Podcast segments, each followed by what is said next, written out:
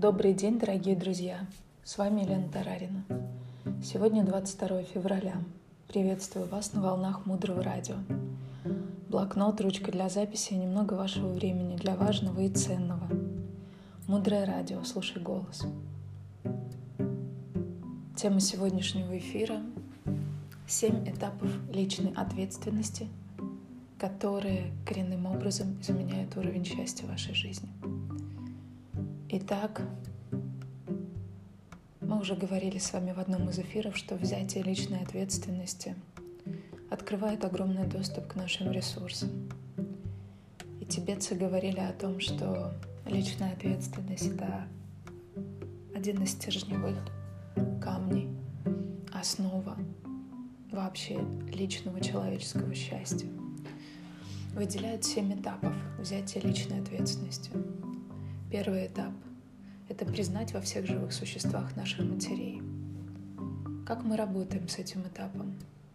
Мы налаживаем отношения с той мамой, которая у нас есть сегодня. Потому что представьте себе, что мы начнем ко всем относиться так, как мы, например, сегодня относимся к нашей маме. И если наши отношения еще не проработаны, у нас есть претензии, обиды, раздражение на маму, то потом все живые существа начинают к нам относиться точно так же, так, как к нам относилась мама. Поэтому первый этап — это наладить свои отношения с мамой. И неважно, жива ваша мама или уже нет, мы всегда делаем эту работу в своем сознании. И представьте себе, если бы мы эту работу не сделали, чем это к нам потом вернулось. Потому что первый этап — наладить отношения с мамой, чтобы перейти к следующему, второму этапу. Он звучит так. Признать то добро, которое нам сделала мама и все живые существа. И учение говорит, что мы уже столько раз приходили в этот мир, что все живые существа, не только люди, уже были нашими мамами. И все делали для нас добро.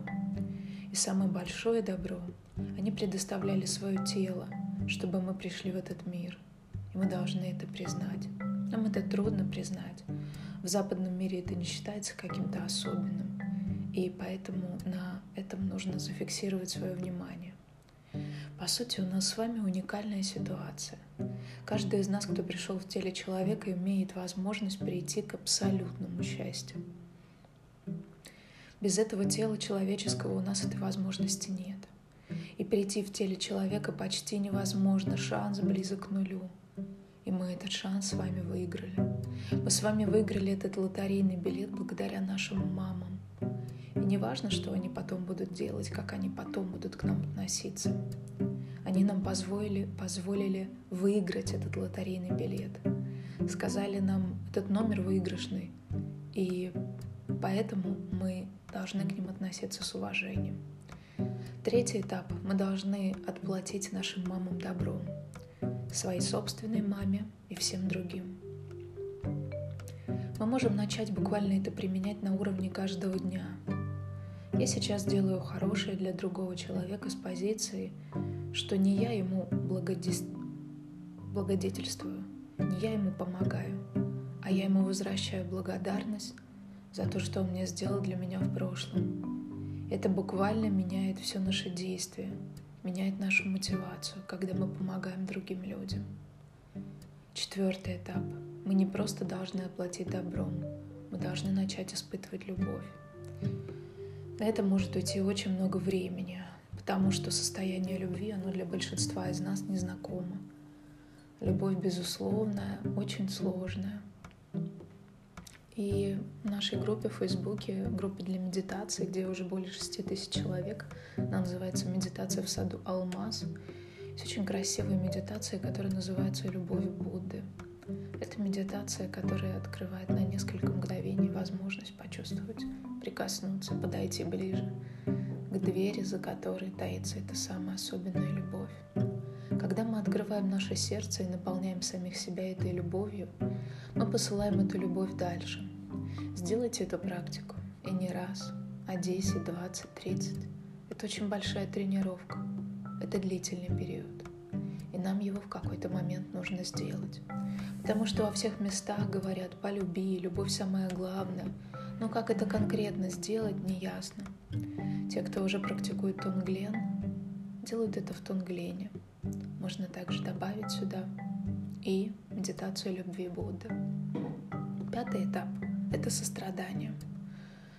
Любовь мы даем все самое лучшее через любовь, что мы только можем дать. И то, что мы даем другому самое лучшее, это семена для того, чтобы мы сами чувствовали любовь. А состраданием мы собираем страдания других людей. Мы освобождаем этих людей от страданий. И вот тут мы с вами подходим к шестому этапу личной ответственности, про который мы уже с вами начали говорить, что когда мы возьмем личную ответственность, вся наша жизнь изменится. И вот чтобы нам прийти к взятию личной ответственности, нам нужно тренироваться. И тогда мы приходим к следующему состоянию, которое называется на тибетском адхичита. К состоянию, которое является схожим с состоянием алхимика, который превращает простые металлы в золото. Это в прямом смысле слова состояние трансформации всего, что есть вокруг нас. Мы начинаем постигать эту технику, эту способность, эту возможность, которая изменяет все вокруг нас. И все это начинается со служения другим людям.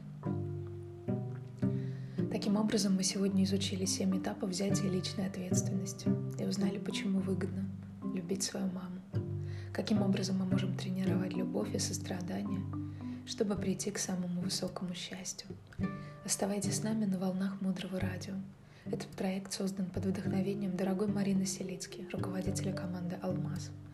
Мудрое радио – это благотворительный проект. В шапке нашего профиля прикреплена ссылка. Все средства, отправленные вами как благотворительные пожертвования, будут направлены на строительство Международного образовательного ретритного центра, который мы прямо сейчас строим под Киевом. Сейчас мудрое радио транслируется на 13 языках мира.